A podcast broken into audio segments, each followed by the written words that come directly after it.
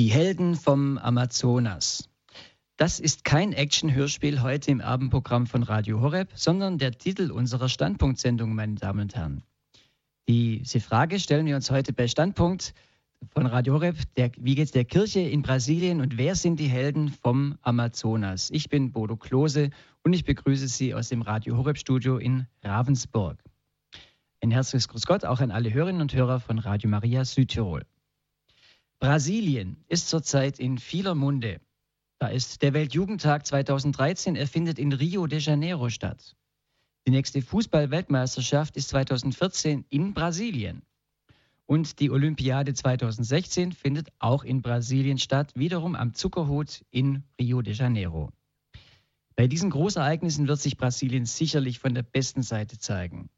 Man darf gespannt sein, wie das Land von dem zu erwartenden Boom profitieren wird, ohne sich hoffentlich zu sehr zu verschulden.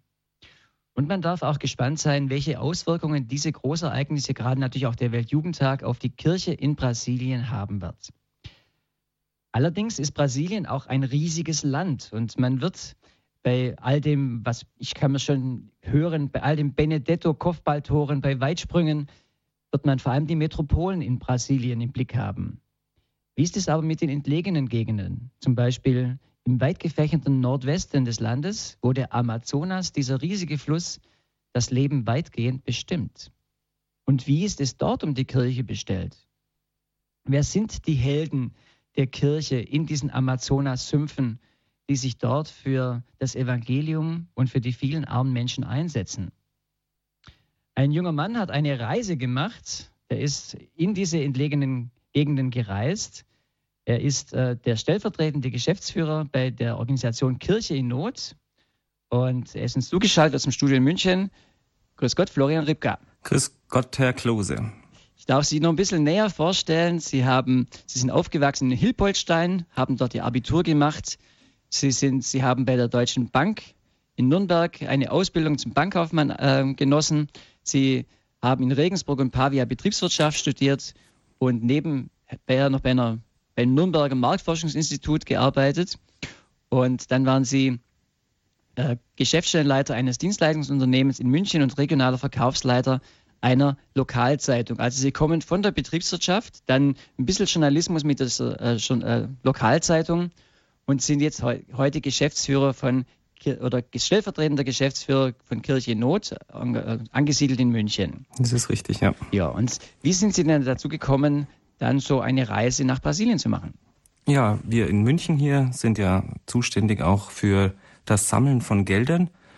Aber wir müssen natürlich auch wissen, wohin diese Gelder gehen. Und aus diesem Grund ist es so, dass wir ab und zu mal auch eine Reise unternehmen in unsere Projektländer und bei mir war eben dann Brasilien an der Reihe und es hat mich sehr gefreut, dass ich die Möglichkeit habe, dieses weite, große und auch sehr weit entfernte Land zu besuchen. Und ja, auf diese Art und Weise konnte ich die Arbeit von Kirche in Not vor Ort kennenlernen und kann jetzt auch unseren Wohltäterinnen und Wohltätern davon berichten. Das war jetzt im Sommer. Waren Sie dort? Wie lange? Ich war im Juni 2012 zwei Wochen in Amazonien in Amazonien. So nennt man das, also das, der Gebiet im Nordwesten von Brasilien. Richtig. Und Brasilien ist riesig. Können Sie uns da eine Idee geben, äh, was, was, was ist Brasilien für die, also ich glaube, wir haben alle ein Bild von Brasilien, aber vielleicht können Sie da kurz ein bisschen was dazu sagen. Ja, Brasilien ist ähm, kein Entwicklungsland, es ist jetzt nicht zu vergleichen mit Afrika. Es ist eine ernstzunehmende Wirtschaftsmacht, vor allem wenn man in die Zukunft blickt. Viele europäische Konzerne sind hier vertreten, zum Beispiel der Autobauer VW baut dort in großer Menge.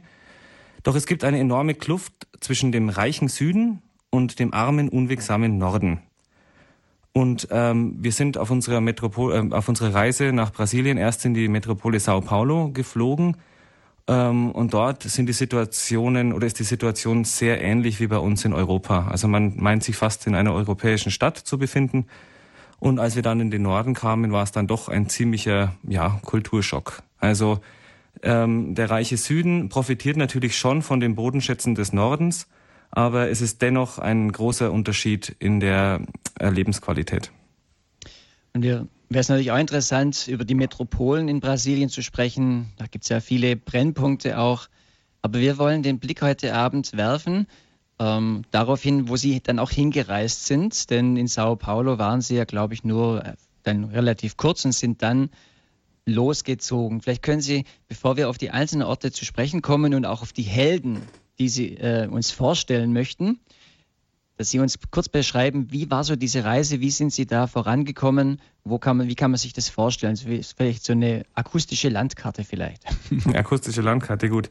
Also wir sind angekommen in Sao Paulo, weil das eben der größte Flughafen ist dort in Brasilien und waren dort eben einen Tag und haben dann am nächsten Tag die Maschine genommen, die nach Acre geflogen ist. Der Bundesstaat Acre ist im Westen von Brasilien, grenzt an Peru und Bolivien an. Dort waren wir einige Tage, dann sind wir weitergereist Richtung Osten wieder zurück in das Herz des Amazonasgebietes nach Manaus. Das ist die große Stadt im Amazonasgebiet, das große Zentrum, das wir auch als äh, Basis benutzt haben, um dort sternmäßig in die verschiedenen ähm, Projektgebiete zu fliegen. Ähm, von Manaus aus sind wir dann mal eine Stunde richtig hineingeflogen in den Urwald, in die Prälatur Tefe, wieder zurück nach Manaus und von Manaus in den höchsten Norden hinauf, nördlich noch des Äquators, nach Roraima, wo wir ähm, auch noch ein paar Tage verbracht haben, bevor ich dann wieder über Manaus, von Manaus nach Recife, von Recife nach Lissabon, von Lissabon nach München wieder zurückgeflogen bin. Also waren einige Flüge, 14 genau, äh, 13 Flüge in 14 Tagen also da waren wir schon ein bisschen unterwegs. Gut unterwegs und wenn Sie, liebe Noteure, jetzt Ihren Weltatlas zücken möchten und nach Brasilien gucken, können Sie also ein bisschen mitverfolgen, wo diese Reise sein wird. Äh, Acre, der Bundesstaat und dann immer wieder Manaus als zentrale Anlaufstelle für verschiedene Gebiete. Vielleicht haben Sie ja Lust, Ihren Weltatlas zu dieser Sendung ein bisschen herzunehmen, denn es wird ein einerseits ein kleiner Reisebericht sein, den uns Florian Rüttger gibt er will uns aber vor allem auch ein paar Menschen vorstellen, die er Helden des Amazonas nennt. Und da sind wir gespannt, wie Sie darauf kommen, Herr Ripka, zu sagen, das sind Helden vom Amazonas. Ihre erste Station war der Bundesstaat Acre. Und äh, ja, wer ist denn da für Sie ein Held? Ja, wir sind nach Acre geflogen in die Stadt Rio Branco und dort ähm, ist auch Bischofssitz einer Diözese, äh, der Diözese Rio Branco.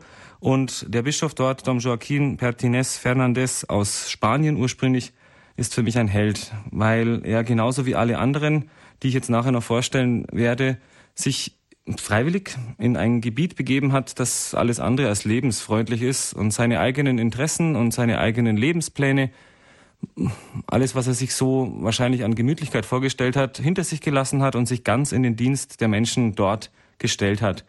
Die Kirche dort ist noch sehr jung, erst einige Jahr, äh, Jahrhunderte alt, wenn überhaupt. Und ähm, ja, das bringt natürlich auch einige Schwierigkeiten mit sich, einige Anlaufprobleme und da bleibt relativ wenig für die Entfaltung der eigenen Wünsche, sage ich jetzt mal. Und was diese Helden alles auszeichnet, äh, was diese Helden auszeichnet, ist diese Liebe zu den Menschen und diese vollkommene Hingabe in ihre Aufgabe. Ja, wie gesagt, äh, Dom Joaquin, aus, ursprünglich aus Spanien stammend, leitet als Bischof die Diözese Rio Branco.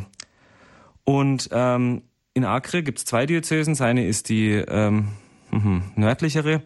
Und ähm, wenn man sich mit einem Brasilianer aus den großen Metropolen des Südens unterhält, dann äh, kann man auch Acre gleichsetzen mit dem Ende der Welt.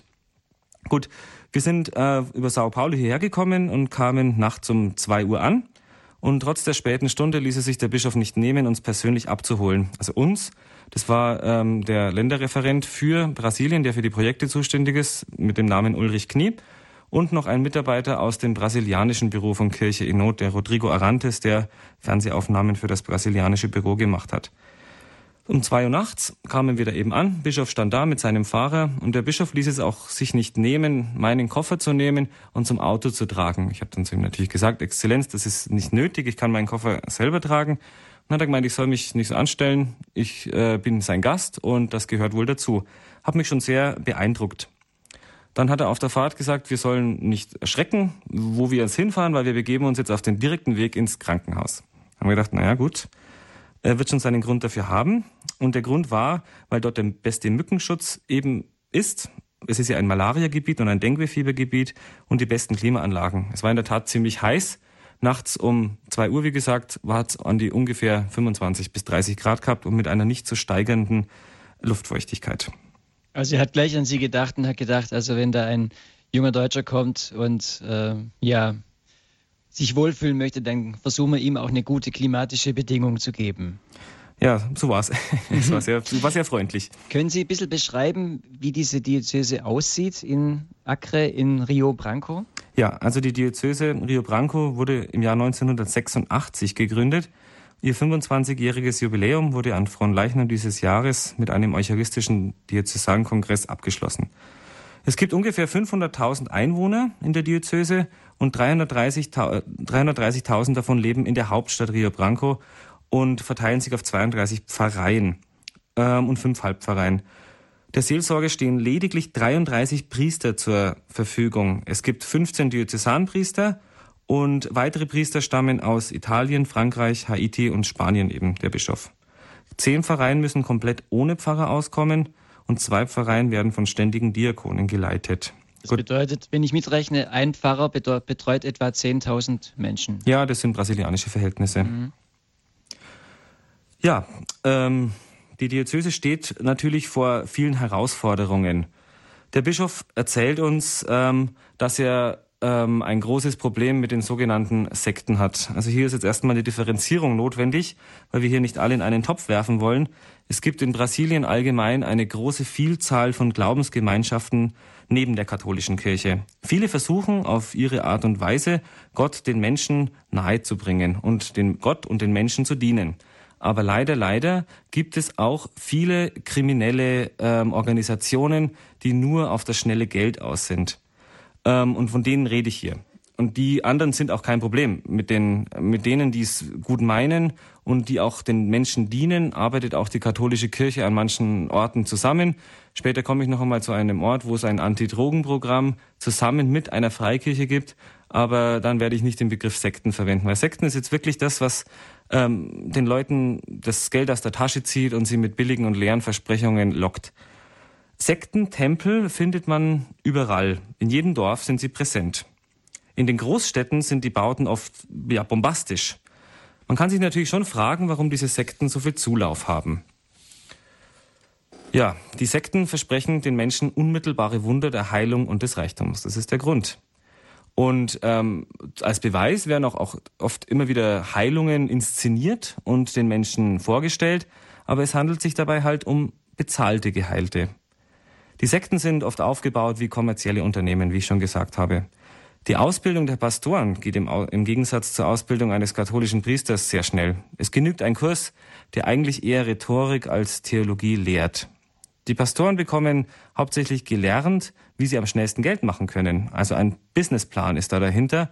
Und das funktioniert über eine Zwangsabgabe. Wenn die bezahlt ist, dann ist Gott bereit zu helfen. Wenn man zu geizig ist, wenn man diese geforderte Abgabe nicht zahlt, dann straft er. Also da wird wirklich mit Angst gearbeitet. Und ähm, wenn man genug gezahlt hat, aber das versprochene Wunder ist dann doch nicht eingetreten, dann war es der mangelnde Glaube. So argumentieren dann die Sektenführer oder diese Pastoren. Das ist natürlich ein Totschlagargument, gegen das man da nicht auskommt. Und ähm, die Sektenführer kann man auch im Internet nachlesen, die horten ihr Geld meistens dann im Ausland. Und ähm, werden, wenn Mitglieder den Sekten krank werden, dann wird ihnen für teures Geld irgendwelche Heilmittelchen der Pastoren angeboten. Wird ein Sektenführer krank, geht er ins beste Hospital nach Sao Paulo oder gleich nach Europa. Ja, was kann der Bischof dagegen machen? Der Bischof kann Programme der Bildung starten, weil ähm, die Grundlage für die Arbeit der Sekten ist ja die Ungebildetheit der Leute, dass man eben alles weismachen kann. Die katholische Kirche macht ja keine voreiligen Versprechungen. Sie sagt den Leuten ja nicht, dass man Gott kaufen kann oder ihn irgendwie ja für sich einnehmen kann. Sie verkündet die Liebe Gottes, die selbstbewusst macht und die frei macht. Es ist allerdings schon zu beobachten, dass in den letzten Jahren die Anzahl der Katholiken zurückgegangen ist. An einige sind natürlich auch dann diesen kriminellen äh, Vereinigungen da äh, zugelaufen. Ja, ähm, weil natürlich der Bischof was unternimmt gegen diese gegen diese verbrecherischen Sekten, sage ich jetzt mal, sind die natürlich auch nicht so gut auf ihn zu sprechen. Als wir dann mal eines Abends ähm, von einem Ausflug oder von einer Projektbesichtigung zurückgekommen sind und wir in der Nacht einen sogenannten Sektentempel fotografieren wollten, hat es dann gleich die Wachleute auf den Plan gerufen und da war schon ganz gut, dass der Fahrer des Bischofs im Auto geblieben ist und seinen Motor am Laufen gehalten hat, sodass wir dann gleich davon brausen konnten. Wenn dann Menschen solche Erfahrungen machen, dass ja mit Christentum eher Geld gemacht wird, so traurig das ist, ist das nicht auch ein Problem dann für einen Bischof, dass, äh, dass die Leute sagen, ja, du ziehst doch auch alles in deine Tasche? Ja, das ist richtig. Ähm, der Bischof meint, ähm, dass es gegen dieses Übel kann man nur mit absoluter Transparenz äh, vorangehen. Korruption und diese ähm, diese Art von Machenschaften, die gibt's in Brasilien und gerade in diesen entlegenen Gegenden, in diesen Ende der Welt gibt's sehr oft. Und er meint, man kann die Leute eigentlich nur davon überzeugen, wenn man absolut transparent ist. Man muss natürlich auch wissen, dass die katholische Kirche lange als ähm, lange finanziert wurde durch die Orden aus dem Ausland, also sprich aus Europa. Und als vor kurzer Zeit das ganze System umgestellt wurde auf eigene Beine, also nicht mehr Fremdfinanzierung aus dem Ausland, sondern wirklich Finanzierung durch die Gläubigen, hat es schon einige Überzeugungsarbeit gekostet, dass die Gläubigen ihren sogenannten Disimo, also ihren Zehnten, dem Bischof geben. Klappt mittlerweile ganz gut. Die laufenden Kosten können bezahlt werden. Allerdings, wenn es dann um größere Anschaffungen wie Auto geht oder Renovierung von Kirchen, dann sind die ausländischen Hilfswerke schon noch gefragt. Also doch eine Abgabe an den, an den Bischof oder an die Kirche, aber auf freiwilliger Basis. Ja, absolut. Mhm. Und wenn man die jetzt nicht zahlt, dann kommen wir deswegen noch nicht in die Hölle. Nee, sagt der Bischof nicht. Wäre kein gutes Argument für die katholische mhm. Kirche. Um eben auch erstmal die Unterscheidung der Argumente so ein bisschen zu sehen, die in Brasilien eben gehandhabt werden, um ja, den, den Menschen nachzugehen. Sie haben, Herr Ripka, vorhin auch erwähnt, dass äh, das ein Malaria-Gebiet ist, äh, Gebiet von Denguefieber. Das ist sicher auch eine Herausforderung für die Kirche. Ja, ähm, es ist, der Bischof hat mal zu mir gesagt, ähm, die Leute, die nicht glauben, sagen, es ist Schicksal. Und die Leute, die glauben, sagen, es ist Vorsehung, ob man jetzt Malaria bzw. Denguefieber bekommt oder nicht. Langfristig kann man sich da nicht schützen. Diese Mücken, die sind da überall. Die Dengue-Fieber-Mücken, die kommen, glaube ich, am Tag und in der Nacht kommen dann die Malaria-Mücken oder zu gewissen Zeiten und eigentlich immer. Es gibt ja da keine großen Jahreszeiten, wo man jetzt sagen würde, jetzt ist da mal kalt oder so, dass die Mücken nicht fliegen können oder so. Die wachsen und gedeihen dort. Es wird natürlich schon versucht, mit Aufklärungskampagnen da ähm, die Leute darauf zu sensibilisieren, Mückennetze hinzumachen, auch äh, Insektenschutzmittel zu tragen. Aber im Endeffekt kann man sich wirklich nicht äh, dagegen helfen. Irgendwann mal hat es fast jeder dort, wie das der Bischof ausge, ausgedrückt hat. Ähm, die Kirche betreibt deswegen auch viele Krankenhäuser und sie bietet ähm, auch in den entlegenen Gegenden Hilfe an. Das funktioniert meistens über Ordensschwestern und Laien über die sogenannte Pastoral de Saúde, das heißt die Pastoral der Gesundheit übersetzt. Kurz beschrieben, das ist eine auf natürlichen Heilmitteln basierende Gesundheitsversorgung in den Dörfern. Zum Beispiel bekommt man da Kininrinde gegen Fieber und das ist natürlich kostenlos. Ich würde mal sagen, das soll mal genügend für unseren ersten Helden, den Sie uns vorstellen möchten, mit einem spanischen Bischof mit dem wunderbaren Namen Dom Joaquín Pertines Fernández, mhm. der in Rio Branco als Bischof residiert, wie man so schön sagt. Aber Sie haben schon, schon vorgestellt, dass er ja, ganz auf der Erde eigentlich ist und eben auch ein sehr engagierter und ja, ein sehr ja, hilfreicher Mensch, der mit beiden Beinen auf den Füßen steht. Mhm. Sie möchten uns einen zweiten Helden aus diesem äh, Bereich Acre vorstellen, der aber, er ist aber kein Bischof. Nein, der ist kein Bischof. Das ist ein äh, Missionar. Das ist der Padre Paulino Baldassari, ein Marist, und der ist 86 Jahre alt. Also der ist wirklich, was man hier als Original bezeichnen würde. Und er ist mit seinen 86 Jahren jetzt schon zu Lebzeiten eine Legende. Er lebt und wirkt in der Pfarrei Sena Maduera in Acre, eben auf genau in der Mitte des Bundesstaates. Und ähm, er kam vor über 40 Jahren hierher und ist bis heute als nimmermüder Missionar, eifriger Priester, angesehener Arzt, ambitionierter Architekt und verwegener Abenteuer und Naturschützer tätig. Also alles in allem ein Allrounder, eine Delegation von Kirche in Not hat ihn besucht, also da war ich auch mit dabei, bei eben diesen, äh, bei dieser Projektreise nach Brasilien. Ja. Moment, das muss ich nachfragen. Er ist Priester, das wissen wir. Er ist Priester. Arzt. Das ist ja schon mal ganz wichtig, natürlich, um den Menschen helfen zu können. Ist er, ist er Mediziner oder hat er sich jetzt irgendwie angeeignet? Der hat sich irgendwie angeeignet, ganz klar. Dann ist er Architekt auch aus der Not geboren, weil man muss irgendwelche Häuser bauen oder mhm. hat er sowas gelernt? Mhm. Nein, das ist aus der Not heraus geboren. Er ist ein durch und durch Pragmatiker. Ich könnte ein bisschen noch über ihn erzählen. Ja, bitte, gerne, gerne, ähm, spannend. Er hat, als er vor 40 Jahren gekommen ist, hat er mir erzählt, hat er in der, also er hat es nicht mir direkt erzählt, sondern dem Länderreferenten, ich kann leider kein Portugiesisch und der hat es mir dann eben übersetzt, dass er gleich in der ersten Woche hat er ähm, Malaria bekommen. Das war damals, vor 40 Jahren, also in diesem Gebiet am Ende der Welt, eine lebensgefährliche Situation. Die Brasilianer haben es, die um ihn herum waren, die haben das nicht so, nicht so dramatisch gefunden, wollten ihn halt aufmuntern und hatten ihn gefragt, ja, möchtest du einen Wein trinken? Padre Paulino kommt aus Italien und hat sich natürlich gefreut. Er hat gesagt, ja, Wein, her damit, das erinnert mich an Bella Italia und da komme ich bestimmt wieder auf die Beine. Als er dann davon gekostet hat, war das eine bittere Brühe, die er sofort wieder ausgespuckt hat. Er hat gefragt, ja, was ist denn das für ein Wein? Und dann haben die Brasilianer gelacht und haben gesagt, kannst du diesen Wein nicht trinken, ohne Zucker reinzutun. Und dann wusste er gar nicht mehr Bescheid, was jetzt eigentlich läuft. Und bis ihm jemand erzählt hat, es ist jetzt kein Wein aus Weintrauben, sondern aus der bitteren Acai-Frucht. Die wächst an so Palmen dran, ist ganz typisch für Brasilien. Und die kann wirklich nur, wenn überhaupt, mit reichlich Zucker genieß, äh, genießbar sein. Letztendlich überlebte Padre Paulino die Krankheit und die Behandlung. Er hatte also seine Feuertaufe bestanden und konnte damit seine Arbeit beginnen. Aber die, äh, die ganze Situation war frustrierend. Es gab in den ganzen Gemeinden entlang des Flusses, für die er zuständig war, keine einzige katholische Familie mehr. Also diese Sekten, von denen ich vorhin gesprochen hatte, hatten da wirklich abgeräumt und die Leute fest in der Hand. Ähm, ja, ausgestattet mit einem einfachen Kanu hat Padre Paulino sie alle besucht. Er war wochenlang unterwegs, abseits jeglicher Zivilisation. Er hat ermahnt, ermuntert und verkündigt. Und er hat dabei kein Blatt vor den Mund genommen und hat natürlich nicht nur Lob geerntet. Wegen seines Einsatzes gegen die Abholzung, deswegen Naturschützer, hat er in den früheren Jahren auch schon zahlreiche Morddrohungen von Facendieros, also Großgrundbesitzern, erhalten. Also die werden uns später auch nochmal begegnen, diese Facendieros. Mittlerweile gibt es aber in seinem Gebiet sehr viele katholische Familien und keine einzige mehr, die diesen verbrecherischen Sekten angehören.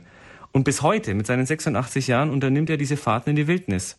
Da er nicht schwimmen kann, ist natürlich nicht so toll, wenn man immer nur auf Flüssen unterwegs ist, trägt er stets eine Schwimmweste und einen Motorradhelm. War, also warum er den trägt, weiß ich nicht. Wahrscheinlich wegen der niedrig hängenden Äste, wo man da unten durch muss als mir der, der Bischof äh, Dom Joaquin, äh, als wir den getroffen haben, hat er auch erzählt, dass er den Padre Paulino äh, bewundert, vor allem um seine körperliche Disziplin. Als er ihn mal auf so einer Reise begleitet hat, ist ja natürlich auch sein Gebiet als Bischof, war ja völlig am Ende danach, nach einer Woche oder so, und Padre Paulino hat kaum irgendwelche Anzeichen von Ermüdung gezeigt. Also ein Italiener, der seit 40 Jahren in Brasilien lebt dort, ich, äh, also am Amazonas mit dem Kanu, mit Schwimmweste und Motorradhelm auf und runter fährt. Das ist sehr, sehr beeindruckend. Ich glaube, das ist aber auch gar nicht leicht äh, für die Kirche, solche Menschen zu finden, die auch dann ja einerseits den Mut haben, so auch zu den Leuten zu gehen, aber auch dann die körperliche Verfassung des, äh, dieses Leben dort zu leben. Also wie ich eingangs gesagt habe, entweder man gibt sich vollkommen an diese Aufgabe hin dass man das eigene Wohl total hinten anstellt, also schon fast heiligenmäßig da aktiv ist, oder man kommt aus dieser Gegend. Das ist natürlich die andere Möglichkeit. Und das ist natürlich das, wo die ganzen Bischöfe aus dieser Gegend anknüpfen. Sie wollen Priester, Ordensleute, irgendwie Berufene, die in der Kirche arbeiten, aus den eigenen Reihen gewinnen. Das ist das große Ziel. Und es ist ja letztendlich auch sehr nachhaltig, wenn sich die ähm, die Kirche in Amazonien löst aus dieser Betreuung von außen und sich selbst ähm, helfen kann. Das ist ja wirklich so das, das Beste.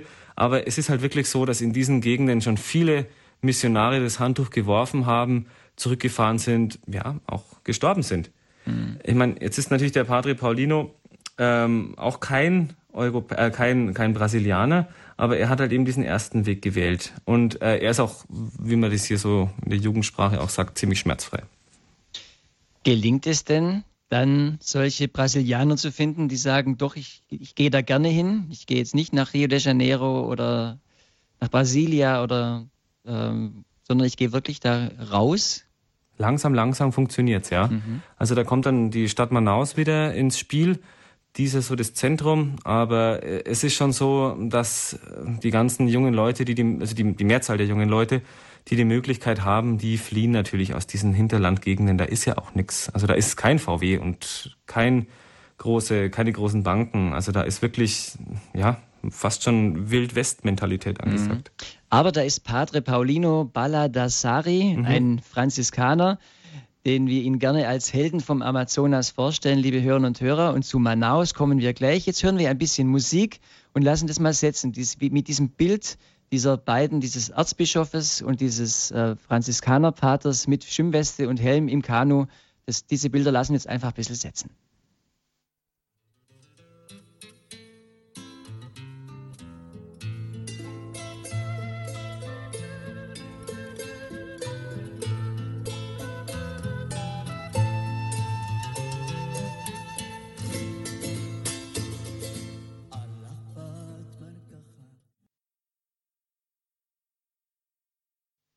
Sie hören Standpunkt bei Radio Horeb. Das ist Ihre christliche Stimme heute am Sonntagabend.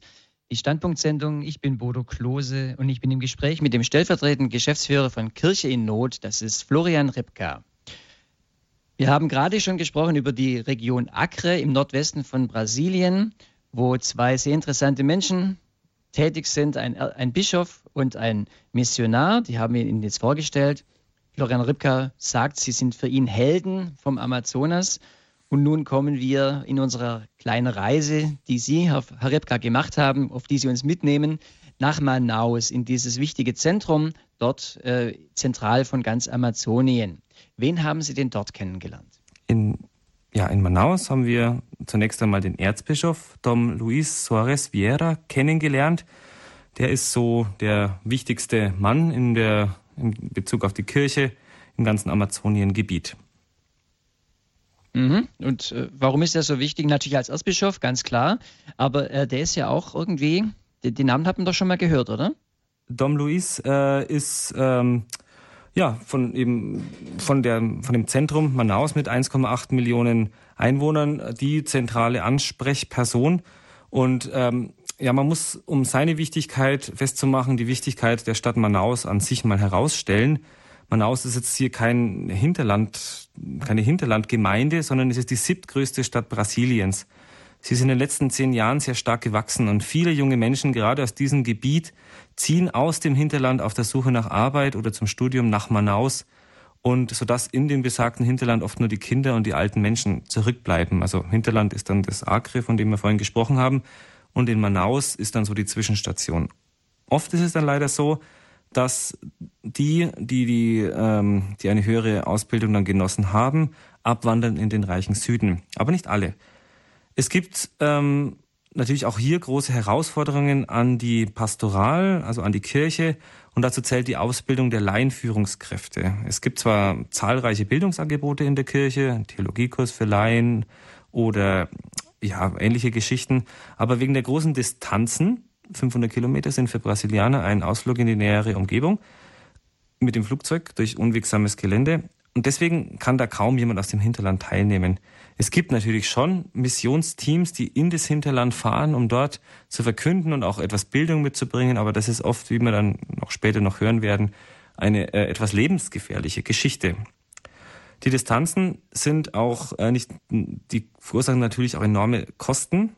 So, ein, so eine Tankfüllung kostet da gern mal so ein Viertel Monatsgehalt, sondern auch ein großer Zeitaufwand. Natürlich, wenn man hier 500 Kilometer in die nähere Umgebung zurücklegt, dann kann man eigentlich nur das Flugzeug benutzen, um einigermaßen schnell voranzukommen oder das Boot und das dauert natürlich ewig. Und in Verbindung mit dem Klima ist es natürlich eine riesige körperliche Anstrengung. Der Erzbischof Dom Luis ist sehr alt und Teile seines Klerus sind auch schon sehr alt. Und das ist natürlich schon auch so ein bisschen eine, eine, eine Wende oder ein, wie soll man sagen, eine neue Zeit, die da jetzt anbricht, weil es ist ganz entscheidend, dass an dieser Stelle eine, eine Person sitzt, die wirklich da auch hinpasst. Es ist eine ganz wichtige Position, der Dreh- und Angelpunkt der ganzen der ganzen Region. Es ist natürlich ein enormer Mangel an Priestern, ähm, auch in der ganzen Region. Die jungen Leute, die irgendwie eine Ausbildung abgeschlossen haben, die gehen natürlich, wie ich es gesagt habe. Und ähm, die Seelsorge an den Flussufergemeinden ist eigentlich fast nicht machbar. Also Flussufergemeinden zur Erklärung, das sind kleine Dörfer, die entlang der vielen Nebenarme des Amazonas ähm, ja da ein eigenes Gemeindeleben entwickelt haben und ganz selten eigentlich nur von katholischen Priestern besucht werden und ähm, höchstens mal von Ordensfrauen betreut sind, wenn sie Glück haben. Die Laien haben da eine ganz, ganz wichtige Aufgabe. Sakramente spenden geht halt nur über die Priester und das ist oft dann nur einmal im Jahr oder so möglich. Herr Ripka, Sie haben uns bei den ersten beiden auch ein bisschen erzählt, ja, wie Sie persönlich auf Sie gewirkt haben. Inwiefern ja. ist der Erzbischof Dom Luis jetzt auch für Sie zum Helden geworden? Also er hat mich beeindruckt durch seine, auch wie, wie bei den anderen, durch seine, durch seine Hingabe an seine Arbeit und vor allem durch seine große Demut, muss ich sagen. Also wir waren natürlich auch bei ihm eingeladen zum Essen und da denkt man sich dann, wow, so ein Erzbischof von so einem wichtigen, von so einem wichtigen Gebiet oder so einer wichtigen Stadt wie Manaus, davon war gar nichts zu spüren. Also wir saßen da am Mittagstisch zusammen äh, mit seiner Köchin. Er hat dann auch seinen Teller selber abgeräumt, hat dann die Getränke aus dem Kühlschrank geholt. Da war dann noch ein, ein, äh, ein Weihbischof, äh, der Mario, mit daneben gesessen. Wir haben da ganz frei sprechen können. Er hat sich auch sehr für die äh, Sachen von Kirche Not interessiert, für die Projekte und auch das, was wir gerade so im Bereich der Kinderbibel anbieten. Und ähm, ja, es war einfach ein Gespräch ohne irgendwelche Hierarchiehürden hinweg. Und das hat mich schon sehr beeindruckt. Kennt man hier nicht so sehr und ähm, ganz nah bei und ganz, ganz demütige Menschen. Und klar, zu Demut gehört Mut und deswegen ist er für mich auch ein Held. Als mutiger Erzbischof dort in Manaus im Amazonasgebiet. Vielleicht mal ein kleiner Abstecher äh, mal abgesehen von Don Luis, in dieser Gegend ist ja auch die Fazenda der Esperanza. Können mhm. Sie da ein bisschen was dazu erzählen? Da waren Sie ja auch, oder? Ja, genau. So die Fazenda der Esperanza, das ist eine Lebensgemeinschaft, die vor über 25 Jahren in Brasilien entstanden ist. Es ging dabei ähm, darum, jungen Menschen aus der Droge herauszuhelfen.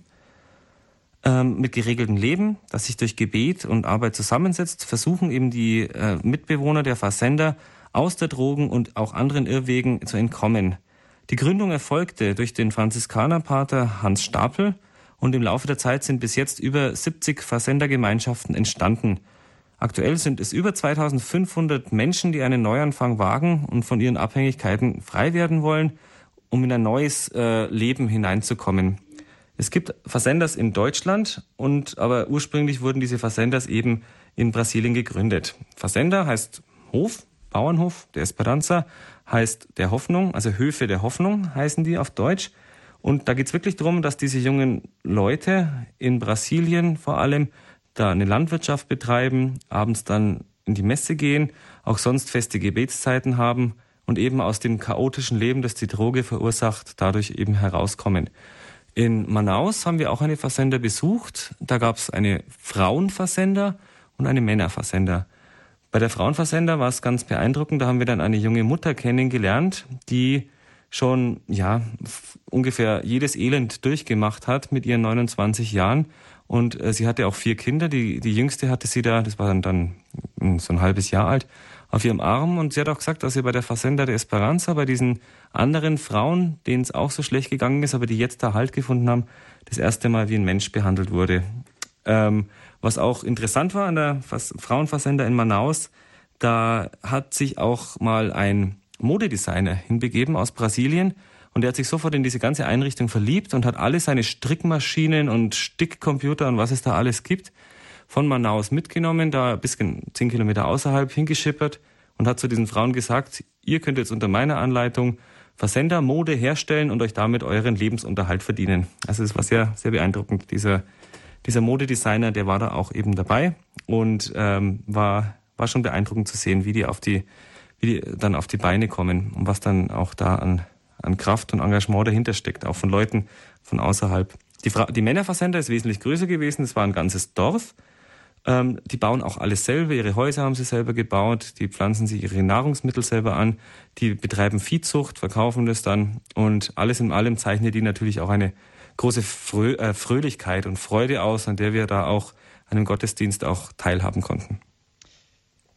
Auch wieder äh, auf den Facendas, das sind auch wieder Franziskaner, also mhm. die Franziskaner und Franziskanerinnen engagieren sich sehr stark in Brasilien. Das ist auch nochmal ein Beispiel. Sie möchten uns einen vierten Helden vorstellen, den Padre Olindo Furlanetto. Klingt auch wieder italienisch. Ja, ist ein Italiener. Ist auch ein Franziskaner? Ähm, nein, das ist kein okay, Franziskaner. Okay, auch mal, das ist immer gut, mal auch noch einen anderen, anderen Orden kennenzulernen und die dort aktiv sind. Genau, äh, leider weiß ich den Orden von ihm jetzt nicht mehr.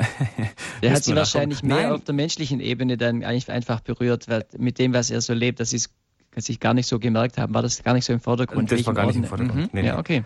Also der ist der Regens des Priesterseminars in Manaus. Und ähm, er ist wirklich an der Stelle, wo die neuen Priester geschmiedet werden, wenn man mal diesen Ausdruck benutzen darf, die eben dann eingesetzt werden in dieser Region. Also er ist äh, eine ganz, ganz zentrale Person und ist dabei auch wieder äußerst demütig, witzig, charmant. Also den habe ich sofort in mein Herz geschlossen. Ähm, er hat mir erzählt, wie er dazu gekommen ist, aus Italien nach äh, Brasilien zu gehen. Also er ist jetzt nicht so ein Abenteurer-Typ wie der Padre Paulino, den wir eben vorhin äh, besprochen hatten, sondern eigentlich eher so ein bodenständiger Kerl, der in Treviso in Italien eben zum Priester geweiht wurde. Damals gab es in Italien sowas wie einen Priesterüberschuss. Sein Bischof hat ihn damals angeboten, sag mal, ähm, möchtest du nicht ähm, nach Brasilien gehen in die Mission? Und er hat sich gedacht so, mh, Spanisch spreche ich, gehe ich nach Brasilien. Gute Idee. Also diese äh, nicht so tolle Vorbereitung, weil man spricht ja da Portugiesisch und nicht Spanisch, hat dann dazu geführt, dass er hier in Sao Paulo angekommen ist und kein Wort verstanden hat. Und natürlich, als er dann äh, nach Manaus in den Norden hochgeflogen ist, mitten in den Urwald, hat er dann noch weniger verstanden. Ja, sein, ähm, sein Priester, dem er zugeteilt war, hat ihn dann trotzdem äh, in den Dienst genommen und nach kurzer Zeit musste er auch schon seine erste Predigt halten. Tja, er hat sich hingesetzt, hat er mir erzählt, ähm, und hat das Wörterbuch gewälzt und hat lauter gescheite Phrasen sich rausgesucht und hat diese Predigt auch überlebt. Und nach der Messe kamen dann alle Erwachsenen und sagten zu ihm, ja, toll und wie eloquent sie sind und die geschliffene Wortwahl und er hat sich schon auf Wolke 7 gefühlt, bis ein Kind zu ihm gekommen ist und hat gesagt, Padre, darf ich Sie etwas fragen? Und dann Padre, äh, äh, Padre Olindo hat dann natürlich gesagt, ja, selbstverständlich, sprich frei, Kind. Und das hat gesagt, Padre Olindo, warum sprichst du wie ein Esel? Und äh, da war er dann wieder auf den Boden der Tatsache geholt, ähm, dass er eigentlich ja doch etwas mehr an Demut an den an den Tag legen sollte. Also da, da schmunzelt er immer noch an diese erste Feuertaufe. Äh, dann war es auch mal so, er ist auf, äh, hat er mir erzählt, auf eine sogenannte Mission eben, die ich vorhin erwähnt habe, auch gegangen. Ist, hat, ist auch gut gegangen, ist wieder zurückgeflogen. Und ähm, kurz vor dem Landeanflug auf Manaus sinkt das Flugzeug abrupt ab und kommt dann wieder hoch und landet dann. Denkt sich nichts dabei, fragt sich vielleicht, wo die Tropfen an der Außenseite seines Fensters im Flugzeug herkommen, aber hat keine Gedanken mehr daran verschwendet. Dann steigt er aus dem Flugzeug aus und will zum Terminal gehen. Und dann macht ihn sein äh, Begleiter darauf aufmerksam, wie denn das Flugzeug aussieht. Er sollte mal einen Blick auf die rechte Tragfläche werfen und da ist wirklich die ganze Turbine abgefallen in den Rio Solimois, der bei Manaus zusammenfließt mit dem Rio Negro und dann den äh, Amazonas bildet. Und da ist die ganze Turbine abgefallen. Deswegen ist das Flugzeug abgesackt, Wasser ist hochgespritzt an die Außenscheibe und der Pilot hat es dann irgendwie geschafft, mehr oder weniger sanft dann zu landen. Er hat ja nichts gemerkt, dass irgendwas gewesen ist. Und dann habe ich ihn gefragt, ja, wie lange ist das her? Ich habe jetzt erwartet, dass er dann sagt 20, 30 Jahre oder irgendwie sowas. Und er hat gesagt, nee, das waren dann so vor sieben Jahren. Ja, ein anderes Erlebnis von ihm, was er mir erzählt hat, ist ähm, auf einer anderen Reise zu so einer Flussufergemeinde, das war um die Osterliturgie zu feiern, ist er eben mit einem Kanu dahin gefahren mit ein paar Begleitern und dann haben sie auf dem Amazonas oder auf so einem Nebenfluss Schiffbruch erlitten. Die sind, haben den Baumstamm gerammt und dann ist das Kanu untergegangen. Haben sie es in letzter Not ans Ufer geschafft und ähm, das war so mittags rum und dann standen sie da, also mitten in der, in der Wildnis und ähm, keinerlei Zivilisation weit und breit. Und es war zu allem Überfluss auch noch eine Gegend, wo sie kurz vorher ähm, Jaguare ausgesetzt haben, um die Jaguarpopulation anzuheben. Also das ist jetzt kein Scherz und er hat es dann auch, er hat es mir zwar gelacht, wie er das gesagt hat, aber dann standen sie da und dann haben irgendwie so mit ihrem Leben so ein bisschen abgeschlossen. Er gemeint, das war wirklich so eine Karfreitagssituation. Und ähm, dann war es aber so, dass ein Boot vorbeikam. Das war dann auch noch von, von so einer Sekte, also ein Boot, mit denen sie nicht so gut auskamen. Die, die haben sich dann schon irgendwie, glaube ich, verständigt und haben sich dann klar gemacht, wer auf welcher äh, Seite steht. Aber in diesen Situationen wischt man natürlich dann Differenzen hinweg. Und dann haben die gesagt, ja, wir fahren jetzt ins nächste Dorf und holen, besorgen euch ein Boot, weil in unser Kanu könnt ihr nicht einsteigen, weil das, das ist schon voll.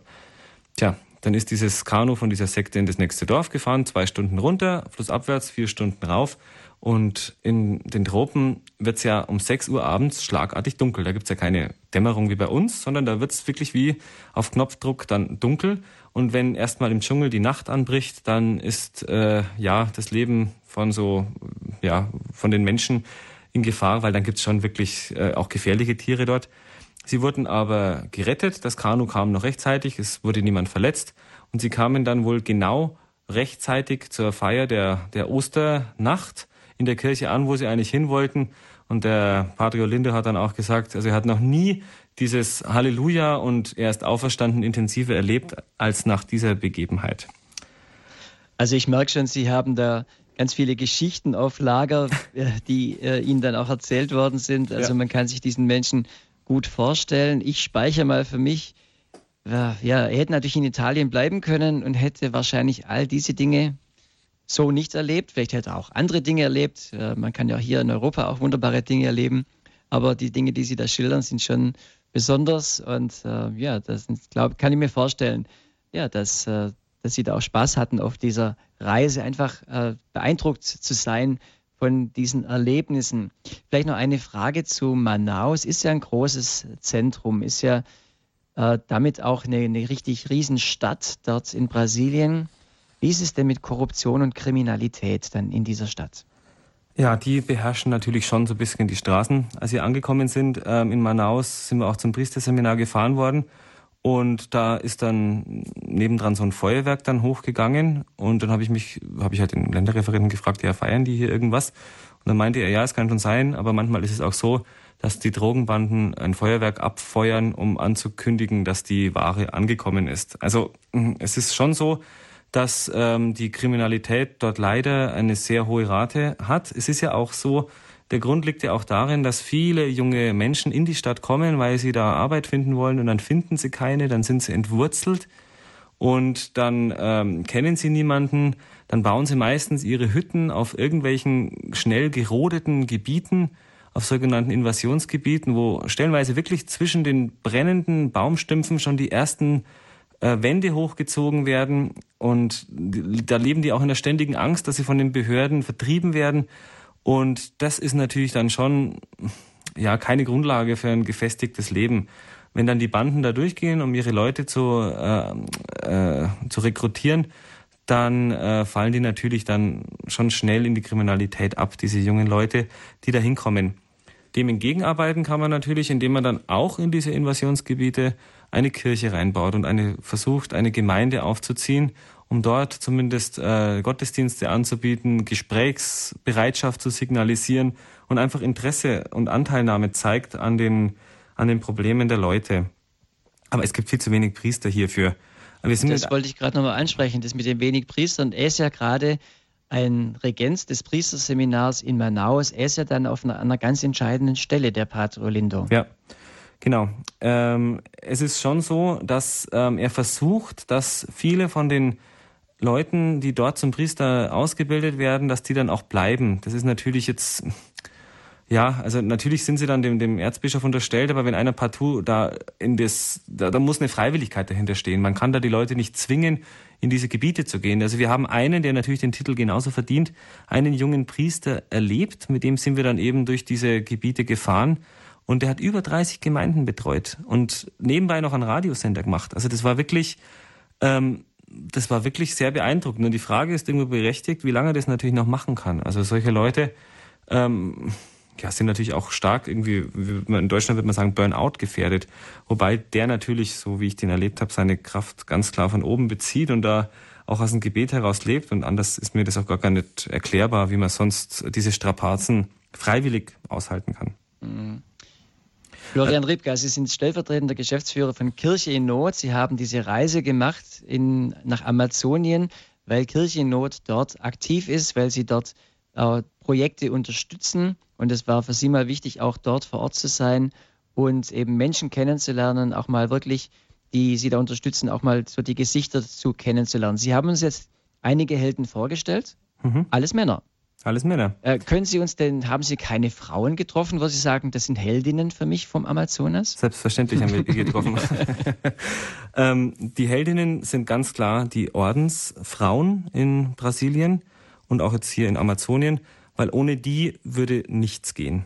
Also es ist wirklich so, es gibt, ich habe es schon ein paar Mal erwähnt, viel zu wenig äh, Priester und ähm, die Ordensfrauen übernehmen da oft ähm, unschätzbare Dienste an der, ähm, an der Gemeinde. Es gibt auch etwas, was es sehr selten gibt, aber es gibt's. Und zwar, es gibt auch ein kontemplatives Kloster in der Gegend, und zwar wieder in Rio Branco, wo ich vorhin war. Im Jahr 1993 haben sich hier einige kontemplative Benediktinerinnen niedergelassen. Es ist nur eine kleine Schwesterngemeinschaft, die bestehen aus fünf Schwestern. Ähm, und es gibt aber, was schon ein Hoffnungszeichen ist, eine einheimische Schwester und noch zwei aus dem Bereich äh, Amazonien, äh, beziehungsweise aus dem Bundesstaat Amazonas. Und es war schon ersichtlich, dass diese, dass diese äh, jungen Ordensfrauen, die wir da besucht haben, eine immense Lebensfreude ausgestrahlt haben. Und die haben es halt überhaupt nicht leicht. Das Kloster ist absolut abhängig von den monatlichen Hilfen des Mutterklosters. Sie haben zwar einen Angestellten, der im Kloster mitarbeitet, der wird aber von der Diözese bezahlt. Lokale Wohltäter haben die Schwestern noch gar keine gefunden. Die haben schon einiges versucht, um ihren Lebensunterhalt äh, zu bestreiten. Eine Druckerei wollten sie machen, aber die Internetdruckereien sind halt auch wie bei uns einfach unschlagbar günstig. Dann haben sie versucht, Süßwaren herzustellen. Dann haben es dann eher wahrscheinlich auch nur für den Eigengebrauch geschafft herzustellen. Dann wollten sie Hühner züchten und ähm, sind aber an den hygienischen Auflagen gescheitert, die dann doch wieder sehr hoch sind. Also Bürokratie gibt es dann auch im Dschungel. Und ähm, die Tiere wurden ihnen auch regelmäßig gestohlen. Dann haben sie Obstbau versucht. Auch da wurden die Früchte regelmäßig gestohlen und, ähm, und so weiter und so fort. Sie hatten auch an ein Gästehaus gedacht, eins aufzubauen und da vielleicht irgendwie Geld zu machen. Aber die Leute gehen halt davon aus, dass man bei den Ordensschwestern kostenlos unterkommen kann. Aber trotzdem, sie sagen sich, wir sind eine junge, aber aktive Kirche hier und ja, Gott wird dann schon irgendwie dafür sorgen, dass wir hier bleiben können.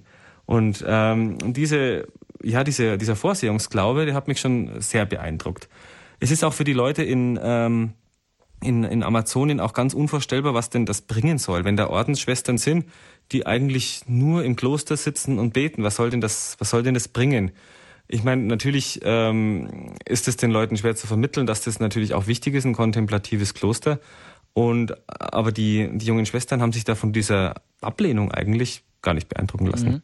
Das finde ich ist ein spannender Gedanke, der auch für uns, denke ich mal, sehr interessant ist, einfach für den eigenen Glauben mal zu reflektieren. Einerseits eine so an die Vorsehung zu glauben, dass Gott einen wirklich versorgt und zu sagen, das macht er. Andererseits trotzdem dann auch Aktionen zu ergreifen. Sie können ja sagen, gut, dann er wird schon tun und wir machen nichts, aber sie, sie sind dann trotzdem aktiv und lassen sich Dinge einfallen, um eben ja dann doch irgendwie Gelder zu generieren. Ist das aber kein Mangel an Glaube dann, oder? Nein, nein, im Gegenteil, das gehört ja beides zusammen.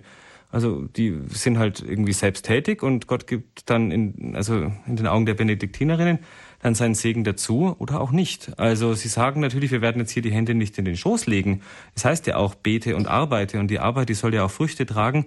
Und eben aus dieser benediktinischen Regel heraus leben die halt. Und das Arbeiten ist halt für die auch dann dieser, dieser Versuch, hier äh, Gelder zu, zu bekommen. Und es hat ja nicht geklappt bis jetzt. Also die sind ja, wie schon gesagt, abhängig von dem äh, Mutterkloster, das weiter im Süden ist und das Wohltäter wohl hat. Also natürlich versuchen die auch irgendwie finanziell unabhängig zu sein, aber offensichtlich ist da im Moment das noch nicht am Gelingen. Also die Benediktinerinnen leben nach dem Motto des Ordensgründers Ora et Labora, bete und arbeite ja. und äh, engagieren sich da, sind aber auch eher kontemplativ, ja, so wenn ich es verstanden habe. Mhm. Kontemplativ heißt, sie sind zurückgezogen in ihr Kloster mhm. und, und beten sehr viel. Und das ist natürlich, dass die Menschen verstehen. Bei uns ist das ja, wir kennen das ja, aber dass sie das dann verstehen, dass Menschen sich eher zurückziehen zum Beten, Le Brasilianer sind ja sehr lebensfroh, sind ja sehr, also man erkennt sie ja, also sehr extrovertiert stelle ich mir Brasilianer vor. Vielleicht ist es aber ein falsches Bild. Nee, das ist grundsätzlich schon richtig. Also die Leute sind schon offen. Das Leben findet auch auf der Straße statt. Die ziehen sich nicht so zurück in ihre Häuser. Ist wahrscheinlich auch durchs, durchs Wetter bedingt. Man ist viel draußen, man begegnet sich viel. Das bringt eben auch dann diese Mentalität mit sich. Ich war jetzt nicht lange genug dort, es waren ja nur zwei Wochen, um jetzt da diese brasilianische Seele jetzt bis ins Kleinste definieren zu können. Aber grundsätzlich haben Sie schon recht. Es ist befremdlich für die, für die Brasilianer, aber die, die sich dann näher mit dem katholischen Glauben auseinandersetzen, die sehen natürlich auch, dass auch diese kontemplativen Klöster absolut ihre Berechtigkeit und äh, Berechtigung und ihre Notwendigkeit haben. Es gibt also auch Heldinnen vom Amazonas. Sie haben vorhin ja auch die Facenda da Esperanza angesprochen. Das sind ja auch Ordensfrauen, die sich dort ja sehr engagieren, zusammen mit äh, auch Drogenabhängigen dann auf dem Hof leben und äh, Gemeins Lebensgemeinschaft leben. Und es gibt noch Ordensschwestern in Kayambe, wenn ich es richtig ausgesprochen genau. habe. Können Sie uns die noch vorstellen? Ja, also das ist auch eine ganz, ja, ganz typische Situation für Brasilien. Also ähm, Kayambe, das ist in der Nähe von äh, Tefe, das wiederum eine Flugstunde entfernt von Manaus ist, also immer weiter Richtung Richtung ähm, tiefsten Urwald hinein. Und Kayambe ist auch noch eine Bootsstunde entfernt, äh, entfernt von, äh, vier Bootstunden entfernt, Entschuldigung, von, von Tefe. Also da ist man richtig weg von, vom Rest der Welt, würde ich jetzt mal sagen. Und ich stelle mir das gerade so richtig als Gebiet vor, wo Drogen richtig angebaut werden, oder? Ja, nee, äh, angebaut nicht. Die kommen meistens dann so aus Kolumbien, okay. aber da werden sie durchgeschleust. Mhm. Also die Droge ist dort bestimmend. Und äh, in Kayambe, in dieser, in dieser Ortschaft, äh, gab es vorher Zustände wie in Sodom und Gomorra, hat der zuständige Bischof Dom Sergio äh, zu uns gesagt, als wir eben dahin gefahren sind. Also wir sind da in dieses kleine Dorf Cayambe am Rio Solimões reingefahren. 3000 Einwohner leben hier und die meisten sind einfach arm. Es gibt kaum Arbeit. Die Menschen verdienen ihr Geld mit, mit Maniokanbau, mit Bananen oder halt aus ein paar öffentliche Angestellte. Ja, und halt mit Drogen. Also riesige Mengen an Drogen werden über die Flüsse ins Land gebracht. Äh, da in diesen umwegsamen, dicht bewaldeten Nordwesten Brasiliens ist ja diese grüne Grenze zu Kolumbien und Venezuela, wo die Drogen angebaut werden, kaum überprüfbar. In Brasilien werden die Drogen dann entweder konsumiert oder weiter in die ganze Welt verteilt. Es ist nicht so, dass die Regierung da jetzt tatenlos zusieht. Die unternimmt große Anstrengungen, um da den Schmuggel zu unterbinden. Aber dieses Land ist einfach viel zu groß und unübersichtlich. Viele Dörfer da oben, wie eben auch Kayambe, die leben von diesem Strom der Drogen. Mit dem Rauschgift kommen natürlich auch weitere Probleme im sozialen und pastoralen Bereich mit. Es gibt Gewalt in den Familien, die, äh, in den Straßen, die Familien brechen zusammen oder kommen erst gar nicht äh, zustande. Geistliches Leben oder sowas, das ist, gibt's gar nicht. So war die Situation in Kayambe bis 2009. Und dann hat sich was verändert. Dann kamen vier Schwestern aus Rio de Janeiro angereist. Die kamen aus der Kongregation der Dienerinnen der heiligsten Dreifaltigkeit. Das ist eine Kongregation, die 1946 in Rio de Janeiro gegründet wurde. Und ab diesem Zeitpunkt verbesserte sich die Situation zusehends, hat Dom Sergio zu uns gesagt. Die Schwestern besuchten die Leute in ihren Häusern, sie sprachen über die Probleme und haben langsam Akzeptanz in der Bevölkerung gefunden. Die Leute haben einfach gespürt, dass es den Schwestern um, äh, um den Kontakt geht, dass die Liebe ausstrahlen und dass die Schwestern es gut mit ihnen meinen. Vier Schwestern leben da jetzt mittlerweile und ähm, äh, leiten die Gemeinde Sao äh, Sebastiano. Und ähm, bevor die Schwestern kamen, war die Kapelle absolut verwaist. Aber mittlerweile ist es Sonntag schon viel zu klein, wenn sie sich da zum, zum, zum Wortgottesdienst treffen. Und über diese Schwestern werden wir gleich noch ausführlicher sprechen mit Ihnen, Florian Ripka von Kirche in Not. Und wir fahren gleich in der Sendung weiter, spielen etwas Musik, lassen auch nochmal dieses Bild dieser vier Schwestern, die dort in San Sebastian äh, tätig sind, die Dienerin der Heiligsten Dreifaltigkeit dort eine Gemeinde aufgebaut haben. Auch dieses Bild lassen wir mit ein bisschen Musik sich setzen.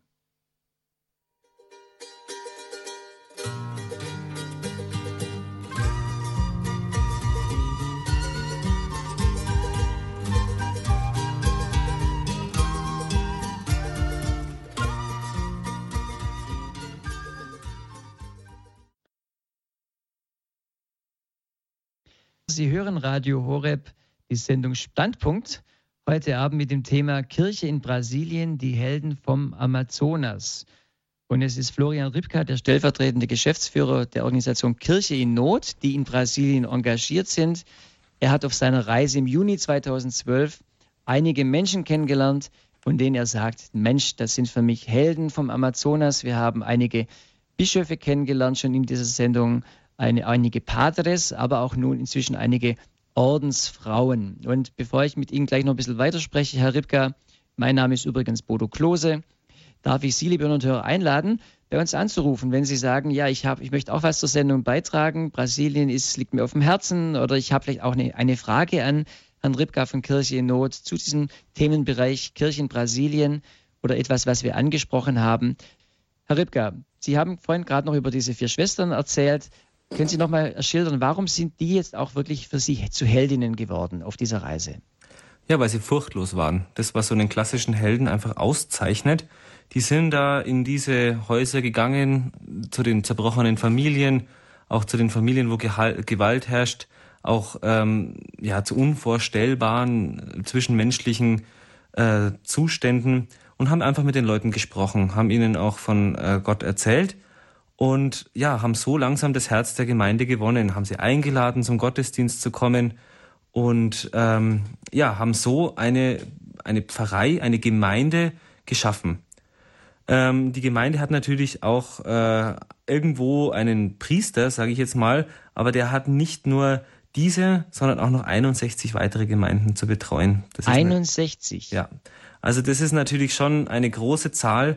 Ähm, man kann, also klar, dass der nicht oft da vorbeikommen kann und auch die Sakramente nicht so oft spenden kann. Ähm, schon allein deswegen, weil da gibt's eben Ordensschwestern und dann denkt der sich so, ja, also gewisse Art der, der, der kirchlichen Arbeit kann ja gemacht werden. Und ähm, ja, also sehr selten, einmal im Jahr, zweimal im Jahr. Als wir hingefahren sind, sind wir natürlich mit dem Bischof äh, hingefahren, mit dem Boot und haben da eine große Messe gefeiert und das haben die Leute natürlich dann ganz toll gefunden und da hat man richtig gespürt, die sind dankbar dafür, wenn ein Priester kommt, wenn, äh, wenn sie die Sakramente empfangen. Das ist was ganz und gar nicht Alltägliches. Mhm. Empfangen die dann den Rest des Jahres keine Sakramente oder gibt es da dann kreative Lösungen, wie man dann sich dort vor Ort helfen kann? Nee, also in Bezug auf die Sakramente machen sie keine Experimente. Mhm. Also zumindest äh, hat es der Bischof so gesagt. Also die haben, die warten dann eben. Also wenn man äh, es gibt ja sowas wie einen mehr oder weniger regelmäßigen äh, Verkehr über die Flüsse nach äh, nach Tefe, eine Stunde, äh, äh, vier Stunden eben mit dem Bootfluss aufwärts oder dann acht Stunden eben zurück. Es fahren viele Leute auch nach TV, wo auch der Bischof sitzt. Da gibt's natürlich mehrere Gottesdienste und die sind auch immer sehr gut besucht. Also, aber die Leute, die da nicht wegkommen, die haben da Pech gehabt, also um das so auszudrücken. Dann gibt es ein ganz neues Bild, wenn man also dann mal tatsächlich einen Gottesdienst miterleben darf, weil er herkommt zu einem ganz weit raus in den Dschungel oder eben, weil man mal die Möglichkeit hat, doch in, ein anderes Gebiet zu, zu reisen und äh, vier Stunden äh, in den Gottesdienst zu gehen. Also das sind Dinge, die wir ja von früher in Europa kennen, aber eigentlich sind wir ja da sehr verwöhnt, dass wir das eigentlich gar nicht mehr so hier vor Ort erleben. Wir äh, haben das vor Ort, wobei wir auch das schon das merken. Also in, äh, in unserer Ortsgemeinde haben wir auch äh, elf Pfarreien zusammengesetzt oder hier im, im Land um, um uns herum, wo dann äh, zwei Priester in elf Pfarreien äh, rumreisen. So ein bisschen ähnlich ist es ja schon, aber natürlich nicht ein Priester auf 61 Gemeinden, die ja noch ziemlich weit verstreut sind. Und wo man auch ein Buschmesser braucht. So. okay, so kann ich mir unseren, unsere Pfarrer hier in der Gegend nicht vorstellen, in, in Süddeutschland mit dem Buschmesser. Aber es ist natürlich, jede Gegend hat natürlich auch ihre eigenen Anforderungen. Und äh, ja, also ich finde es jetzt schon auch natürlich beeindruckend, wenn man dann mal eine andere Gegend dann auch da erlebt und kennenlernt. Also diese, diese Ordensfrauen, haben Sie beeindruckt? Ja, also die, es ist ja nicht so, dass dann da nichts stattfindet in dieser Gemeinde. Die arbeiten ja unermüdlich. Die bieten Katechese an, die organisieren Kinderpastoral, also eben mm, ja eine Art Ausbildung oder Schulung im, äh, im religiösen Bereich. Die leiten Jugendgruppen, haben einen Liturgiekreis, begleiten einen Gemeinschaftsgarten, engagieren sich für Erwachsenenalphabetisierung und ähm, ja und auch für den Naturschutz. Einmal im Jahr ähm, fahren auch die Schwestern in die anderen äh, 62 Pfarreien, also in eine der anderen 62 Pfarreien, bilden dort Katecheten mit aus und sie engagieren sich zusammen mit den anderen Freikirchen, die im Dorf eben auch äh, da sind, ähm, gegen Drogen, also die machen Drogenaufklärung in der Schule Und ähm, sie begleiten auch noch sechs weitere Gemeinden, die bis zu zwei Bootstunden entfernt liegen. Also die Schwestern, die sind da unersetzlich. Also wenn die weg sind, dann fällt das alles auseinander. Ich meine, als wir dann nach Kayambe kamen, war es auch so, dass ich da mit meinem Foto rumlief. War ja meine Aufgabe, auch paar Fotos zu machen. Und ähm, war halt jetzt kein super teurer, aber halt so ein, wo man so ein Objektiv eben draufstecken kann, so eine Spiegelreflexkamera. Ich fotografiere da so rum und ähm, bis mein äh, Projektreferent zu mir gesagt hat, den sollte es jetzt wohl lieber wegpacken, weil sonst kriegen wir heute Nacht irgendwie Besuch bei den Schwestern. Und dann habe ich auch gesehen, also da war dann so ein ganzes Dorf voller irgendwelcher grimmig aussehender Männer. und wir waren dann da untergekommen, der Projektreferent äh, und ich, in so einer einfachen Holzhütte da mitten im Dorf bei den Schwestern. Und der Bischof und der, der Bootsführer, ähm, die haben auf dem Boot übernachtet. Und dann habe ich mir auch gedacht, so, naja, in so einer Gegend, da ähm, kann es auch schnell mal dazu kommen, dass eingestiegen wird, die Sachen geklaut werden, aber in der Nacht ist natürlich nichts passiert. Mhm. Hängt auch damit wahrscheinlich zusammen, dass die Schwestern jetzt mittlerweile gut ankommen bei den Leuten. Aber am Anfang waren die, waren die nicht gern gesehen. Und da gehört schon Mut dazu, weil ob da mal irgendein Verbrechen aufgeklärt wird, das ist mehr als fraglich, wenn da was stattfinden würde. Und diese Dienerinnen der heiligsten Dreifaltigkeit, die Servas der Santissima Trindade in Cayambe haben sie besucht, weil Kirche Not unterstützt diese Frauen. Also mal als Beispiel, sie haben natürlich vor allem Menschen besucht, die sie auch unterstützen mhm. und äh, wo sie dann auch schau schauen können, ja, wie können wir denen auch eben helfen. Jetzt habe ich etwas ganz Besonderes, äh, für mich eine Premiere, nämlich ein Anruf aus Venezuela. Frau Romedo, grüß Gott, Frau Romedo, guten Tag. Ja, guten Abend. Guten Abend. Romero ist mein Name, ja. Wo, wo rufen Sie aus an? Aus Venezuela, tatsächlich. Ich komme aus Venezuela, wohne ich in Saarbrücken. Ach, in Saarbrücken, okay. Ich und arbeite ähm, ja, mit äh, großer Unterstützung im Gebet. Deswegen hat mich so interessiert, was Sie über diese Gruppe von Schwestern, die beten und versuchen eine Arbeit dazu, um das Ganze zu unterhalten.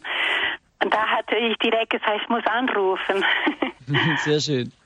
Ja, was interessiert Sie an dem Thema Gebet und Arbeit?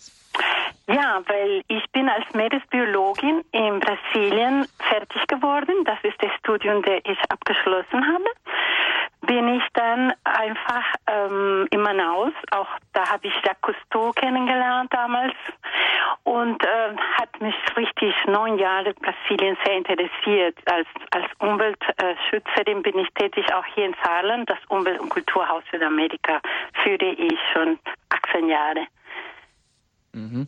Naturschutz ist sicher ein großes Thema. Herr Ripke, haben Sie auch Nat Naturschutz äh, auch getroffen, Naturschützer? Äh, ja, und zwar einen Bischof. Es ist so, dass in äh, vielen Gegenden, die jetzt nicht so äh, auf dem Präsentierteller liegen, auch viele ausländische Firmen Experimente betreiben, gerade in der, der Gentechnik. Ähm, es gibt da zum Beispiel in Roraima riesengroße Reisanbaugebiete und ähm, da kann man sozusagen schon mal ein bisschen was ausprobieren, was in Ländern mit strengeren Regeln nicht funktionieren würde. Und das, äh, das sind natürlich die Bischöfe dagegen, zum Teil auch, weil dann die Einwohner, die da vorher wohnen, weichen mussten. Mhm. Und Frau Romero, konnten Sie als, als Umweltschützerin und Naturschützerin dann dort auch tätig sein oder wie, wie leben Sie das heute? Nee, ich finde das wirklich total ähm, das große Problem. Diese armen Länder, die lassen alle diese großen Firmen ankommen und da ist keine Kontrolle. Das ist unmöglich, diese Kontrolle in solche Gebiete zu führen. Das ist das wäre hier in Deutschland auch nicht äh, bezahlbar. Ne? Mhm. Aber mein Thema, äh, wie Gott die Welt ges geschaffen hat, äh, er wollte, dass alles so wunderbar bleibt. Das ist eigentlich unser Thema als Christen.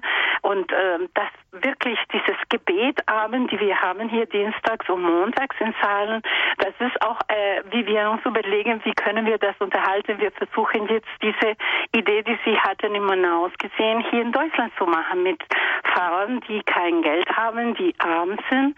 Und Sie haben erwähnt, dass es gibt diese Facetten der Esperanza in Deutschland. Mhm, Konnte man so eine hier in Saarland machen? Ah, da müssen Sie sich mit den äh, also mit den Verantwortlichen der Versender unterhalten. Also ich, die gibt's die Hauptversender in Deutschland, die ist in Berlin.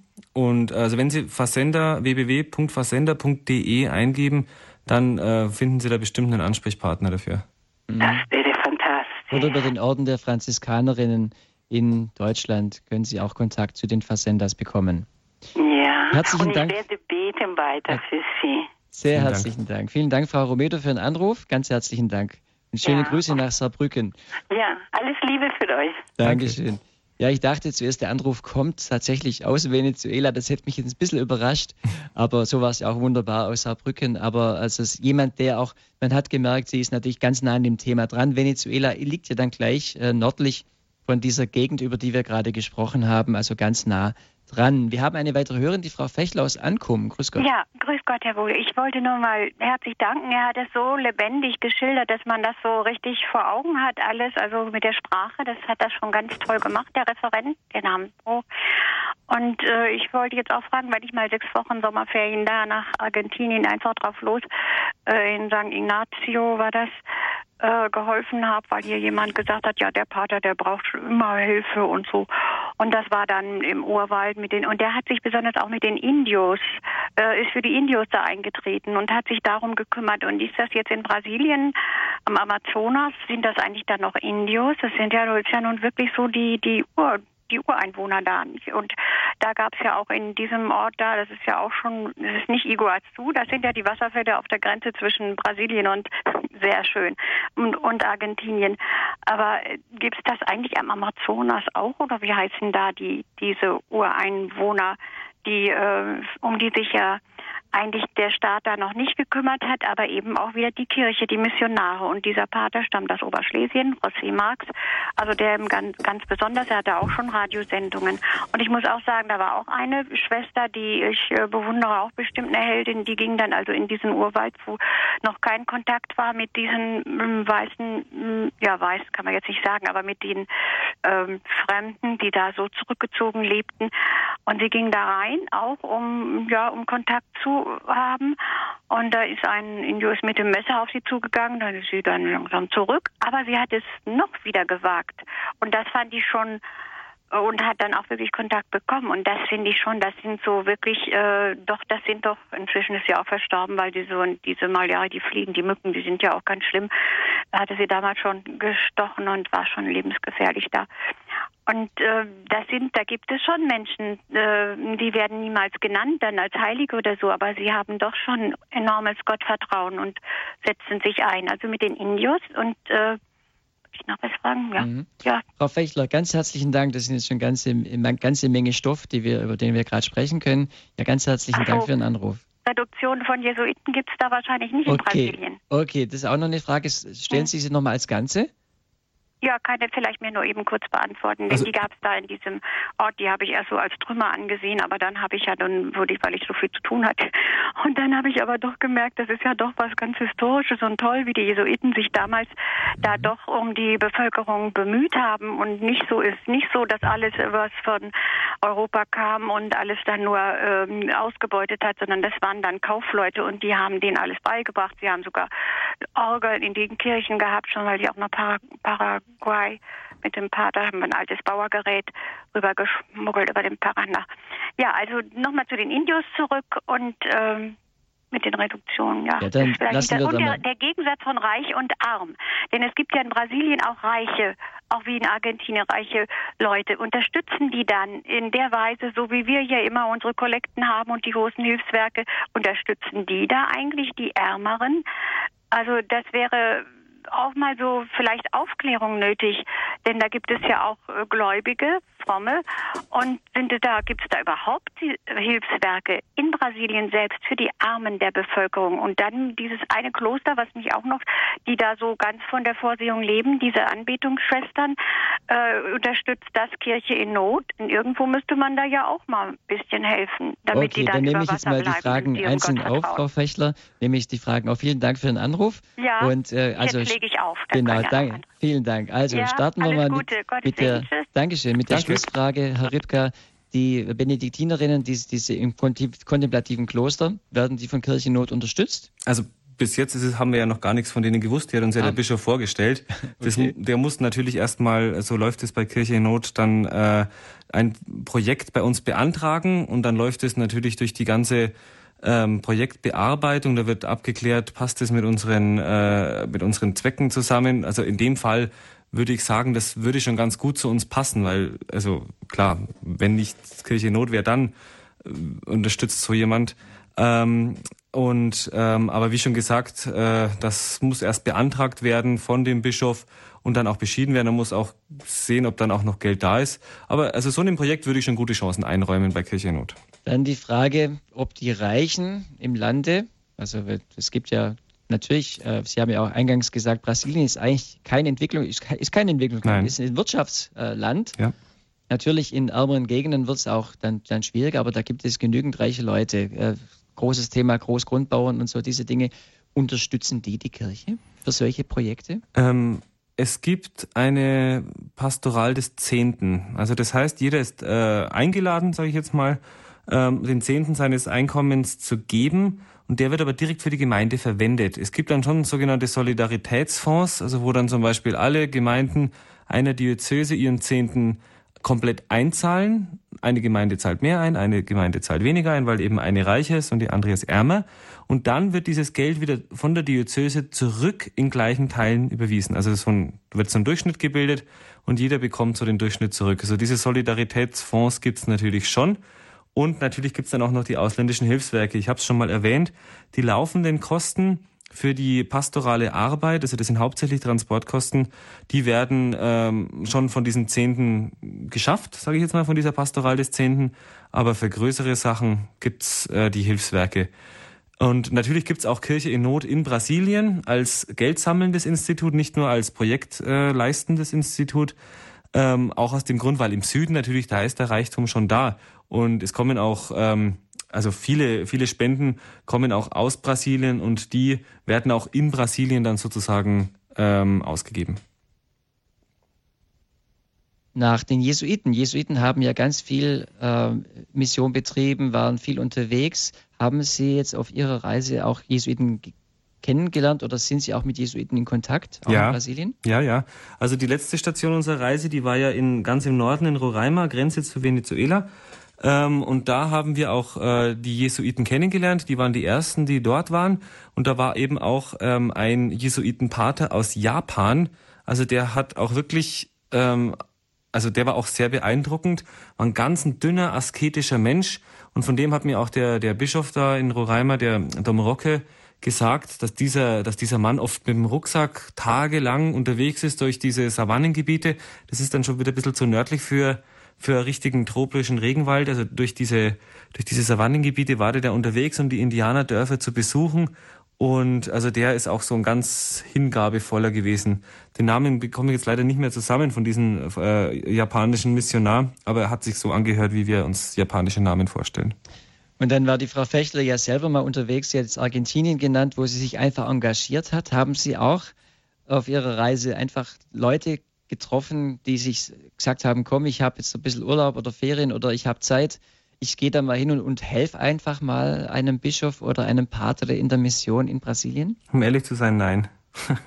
also wir haben einen getroffen. Und zwar, das war in Tefe. Und zwar äh, hieß ähm, einen äh, Herrn aus, den, aus dem Ruhrgebiet, aus Deutschland, der ist da auf eine Missionsschule gegangen, der wollte da eben auch Priester werden wollte aber dann während seines Priesterseminars auch, äh, wegen seiner Zeit auf dem Priesterseminar, auch eben so ein Jahr einlegen, um konkret zu helfen.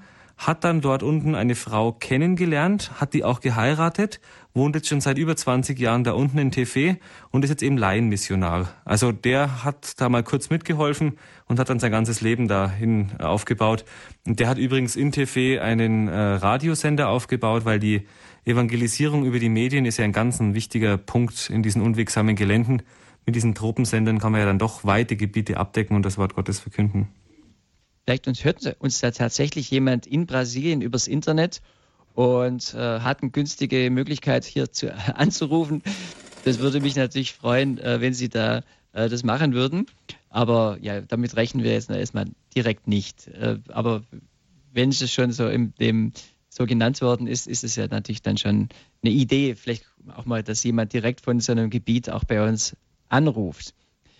Sie haben gerade einen Bischof noch genannt, Herr Ripka, der Bischof Dom Rocke. Mhm. Äh, können Sie uns über den noch ein bisschen was erzählen? Denn der ist für Sie auch ein Held ja. geworden auf Ihrer Reise. Warum? Dom Rocke ist einer, der sich für die Indianer einsetzt. Und zwar. Genau, äh, das war ja noch eine Frage von der Frau Fechtler. Wie ist denn das da mit den Indianern vor Ort? Natürlich gibt es ja noch Indianer. Erzählen Sie.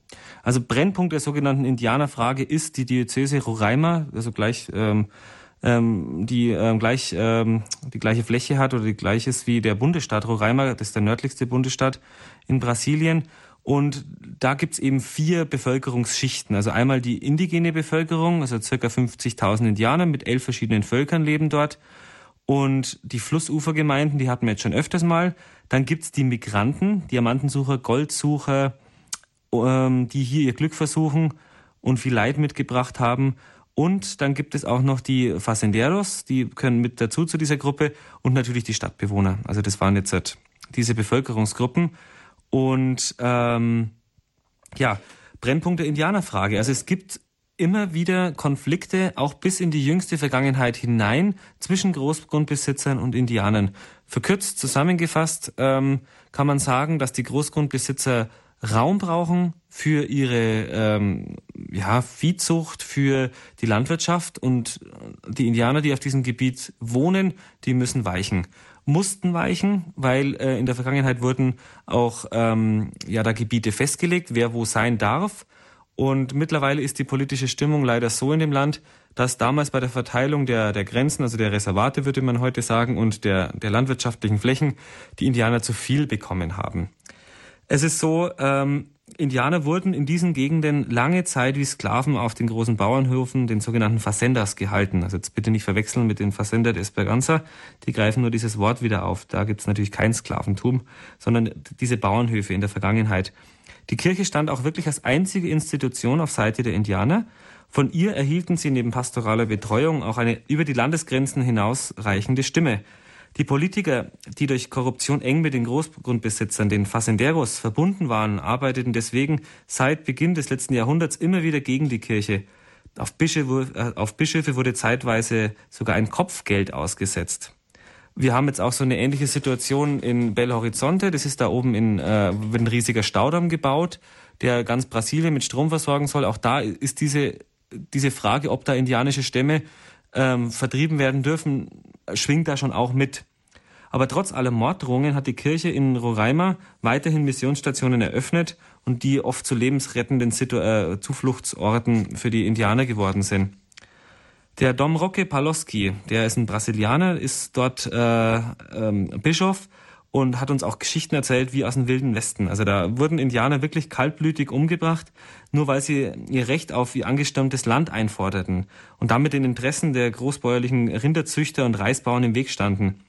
Die Missionsstationen wurden durch Großgrundbesitzer behindert und die Revolverhelden sind dorthin geschickt worden, um die Ordensschwestern und Ordensleute da einzuschüchtern. Im Jahr 2000 wurden Ordensschwestern auf einer Brücke von angeheuerten Schlägern der Facenderos angegriffen und das Fahrzeug wurde in den Fluss geworfen. Im Jahr 2004, also Sie sehen jüngere Vergangenheit, wurden drei Missionare für vier Tage entführt. Und als äh, der Dom Rocke zum Bischof ernannt wurde, wurde als äh, kurz darauf eine ähm, Konsulata-Missionsstation bis auf die Grundmauer niedergebrannt und bis heute konnte diese Kirche nicht mehr aufgebaut werden. Das war 2005. Ja, die Politik, wie schon gesagt, die ist da ein bisschen äh, zweigespalten. Die sind natürlich eng durch Korruption verbandelt, sage ich jetzt mal, mit den, ähm, mit den Facenderos. Dann gibt's diese Stimmung, dass die Indianer zu viel, zu viel Land bekommen haben. Also ist, von Frieden kann da noch keine Rede sein. Und ähm, tja, was macht die Kirche dann in so einer, in so einer, in so, einer, in so einem Gebiet? Ja, sie versuchen halt, ähm, den, äh, diese, diese Missstände anzusprechen in den Medien und natürlich auch wieder da zu sein. Aber Roraima hat die Größe von Großbritannien und äh, sie haben aber nur 36 Priester zur Verfügung. Und auch dort ist das Flugzeug das einzige Fortbewegungsmittel, das, das mehr oder weniger Sinn macht. Ähm, tja, und Roraima ist arm. Das ist ein armes, armes Bundesland und äh, fast zwei Drittel der Bevölkerung leben von staatlicher Hilfe oder, oder in Unterbeschäftigung. Viele ziehen halt auch wieder in die großen Städte, allen voran Boa Vista, und müssen dort halt sich wieder ähnlich wie in Manaus, wo ich es vorhin schon erzählt habe, sich durchschlagen und ähm, geraten da leicht auf die schiefe Bahn, weil sie erstens mal ihre, ähm, ihre Gebiete verlassen haben, wo sie ihre Familien und auch keine Arbeit finden und auch jederzeit vertrieben werden können. Also das ist sehr schwierig. Kirche versucht, diese Leute aufzufangen, ihnen ein bisschen was anzubieten, dass sie nicht ganz äh, abrutschen.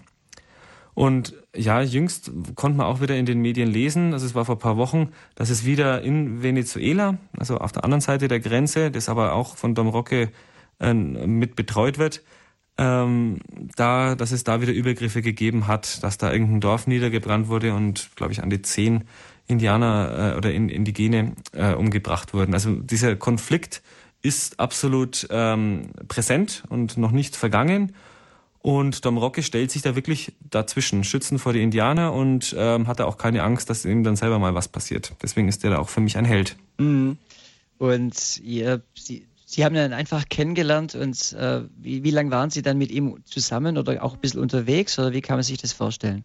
Also wir sind da angekommen und waren dann drei Tage bei ihm im Bischofshaus in, äh, in Boa Vista und haben dann verschiedene Ausflüge gemacht. Also einer, der ging dann eben in so ein Indianerdorf ähm, da sind wir dann mit, mit dem Jeep hingefahren. Dann am nächsten Tag ähm, gab es dann eine Reise, die dann sogar bis nach Venezuela rübergeführt hat, mal kurz über die Grenze. Und ähm, da war ich aber nicht dabei, weil ich war da mit einem deutschen Franziskaner in äh, Boa Vista und habe mir diese Invasionsgebiete, die ich vorhin erwähnt habe, wo diese etwas ärmeren Leute, die zuziehen, ähm, unterkommen, und dann ähm, waren wir noch bei einer Fazenda de Esperanza, die es zum Glück auch dort gibt, um die Leute aufzunehmen. Mhm. Wir sind hier bei Radio Horeb und äh, wir sind schon so bald am Ende unserer Sendung. Standpunkt heute mit dem Florian Ripka, stellvertretender Geschäftsführer von Kirche in Not. Herr Ripka, abschließend vielleicht noch, was ist Ihnen noch wichtig zu sagen? Also Sie haben uns einige Helden vorgestellt, auch Heldinnen, am Amazonas, die Sie auf Ihrer zweiwöchigen Reise im Juni 2012 kennengelernt haben. Sie haben sie uns plastisch vorgestellt. Wir können uns unter diesen Menschen was vorstellen. Wir haben Bilder jetzt vor Augen. So zum Abschluss der Sendung, was wäre Ihnen da noch wichtig? Wichtig ist, dass wir die, ähm, wir hier im, im reichen Europa, im reichen Deutschland, die Leute in Brasilien nicht vergessen und ihnen Hilfe zukommen lassen, sei es geistiger Art, also durch Gebete oder materielle Art durch Spenden ähm, weil Brasilien wird mit Sicherheit in den nächsten Jahren oder Jahrzehnten eine ganz entscheidende Rolle in der Weltpolitik spielen.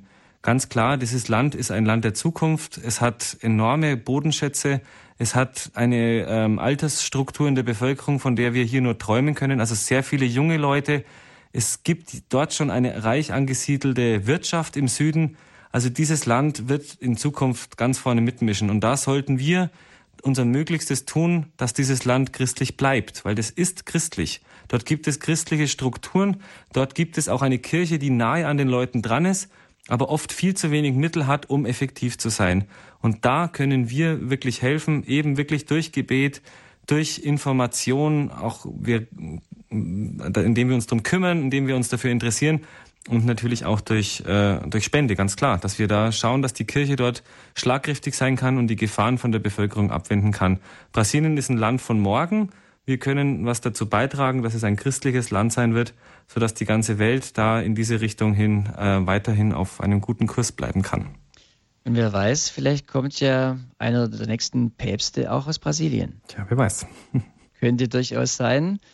Ähm, ja, also einfach mal noch als ein Gedanke. Herr Ripka, ganz herzlichen Dank für diese Sendung, für Ihr Herz, das Sie ausgeschüttet haben, Ihr Reiseherz, würde ich mal sagen. Sie, man hat gemerkt, Sie haben viel Freude auf dieser Reise, viele schöne Eindrücke erlebt, aber darum ging es ja gar nicht. Sie waren ja dort unterwegs für Kirche Not, um wirklich auch Ihre Arbeit zu fundieren, die Finanzierung, die Sie dort äh, leisten, auch mal persönlich zu erleben. Und das haben wir mitbekommen. Ich freue mich, dass Sie diese Reise machen konnten und ich freue mich vor allem auch, dass Sie natürlich dort die Menschen vor Ort, die die Kirche vor Ort unterstützen. Ganz herzlichen Dank für Ihre Arbeit und ganz herzlichen Dank für diese Sendung. Es war mir eine Ehre, dort zu sein und jetzt auch hier zu sein. Schön, vielen Dank. Gerne. Dies war die Sendung Kirche in Brasilien, Helden vom Amazonas, die uns Florian Ripka vorgestellt hat, die er auf seiner Reise kennengelernt hat. Wenn Sie mehr Informationen haben möchten, liebe Hörer und Hörer, über diese Sendung, auch die Adresse von Kirche in Not oder solche Dinge, wenn Sie sagen, ja, ich möchte das auch weiter unterstützen, zum Beispiel, wie es auch Herr Ripka in der Sendung angesprochen hat, dann wenden Sie sich bitte an unseren Hörerservice. Der ist natürlich heute Abend, am Sonntagabend nicht im Büro, aber dann unter der Woche wieder zu ganz normalen Zeiten, 9 bis 12 Uhr, Montag bis Freitag und Montag bis Donnerstag 13 bis 16 Uhr, Mittwochs bis 18 Uhr. Und da können Sie sich an den Hörerservice von Radio Horeb wenden und eben Fragen konkret zu dieser Sendung dann nochmal stellen, wenn Sie also äh, Adressen möchten oder solche Dinge. Die Telefonnummer gebe ich mal durch, wenn Sie gerade mitschreiben wollen. Das ist die 08323 9675110. Sie können natürlich auch im Internet gucken unter www.horeb.org. Da steht die Telefonnummer natürlich auch drin und können sich auch da nachinformieren. Wenn Sie sagen, diese Sendung fand ich einfach auch so ganz bewegend und schön und ich würde sie gerne nochmal hören oder auch an andere weitergeben, das können Sie gerne tun, indem Sie sich an den CD-Dienst von Radio Horeb wenden. Das ist eine andere Telefonnummer und zwar folgende 08323 9675 120. Auch der CD-Dienst ist ganz normal unter der Woche für Sie erreichbar und schickt Ihnen gerne eine CD zu. All das ist natürlich Serviceangebot von Radio Horeb für Sie und Sie unterstützen uns ja sowieso mit, mit Ihrer Spende. Von daher ist es wunderbar, wenn Sie auch dann solches Serviceangebot äh, auch bekommen, natürlich für solche äh, Situationen, wenn Sie da auch Bedarf haben an CDs für sich selber oder auch um an andere weiterzugeben. Sie können die Sendung auch gerne im Internet nachhören unter www.horeb.org, dort unter Podcast aktuelle Sendemitschnitte und dann halt Standpunkt vom heutigen Datum. So, das soll mal genügen für heute Abend. Ich denke, wir haben Sie ein bisschen mitnehmen können auf eine schöne Reise in den Nordwesten von Brasilien nach Amazonien. Sie können sich vielleicht ein bisschen jetzt diese Gegend vorstellen, um Acre und um Manaus oder Tefe, dann, wo es noch immer mehr in den Dschungel reingeht und der, der Fluss so immer dschungeliger wird und die Priester und sogar Bischöfe mit Kanus unterwegs sind, um zu den einzelnen Pfarreien zu reisen. Ich glaube, da konnten wir sie mitnehmen. Und wenn Sie ja, gemerkt haben, da lebt Kirche und da ist Kirche in Brasilien und wie diese Kirche funktioniert, dann würde mich das freuen, wenn das diese Sendung erreicht hat. Mein Name ist Bodo Klose und ich wünsche Ihnen heute noch einen schönen Abend, dann noch eine gesegnete Woche.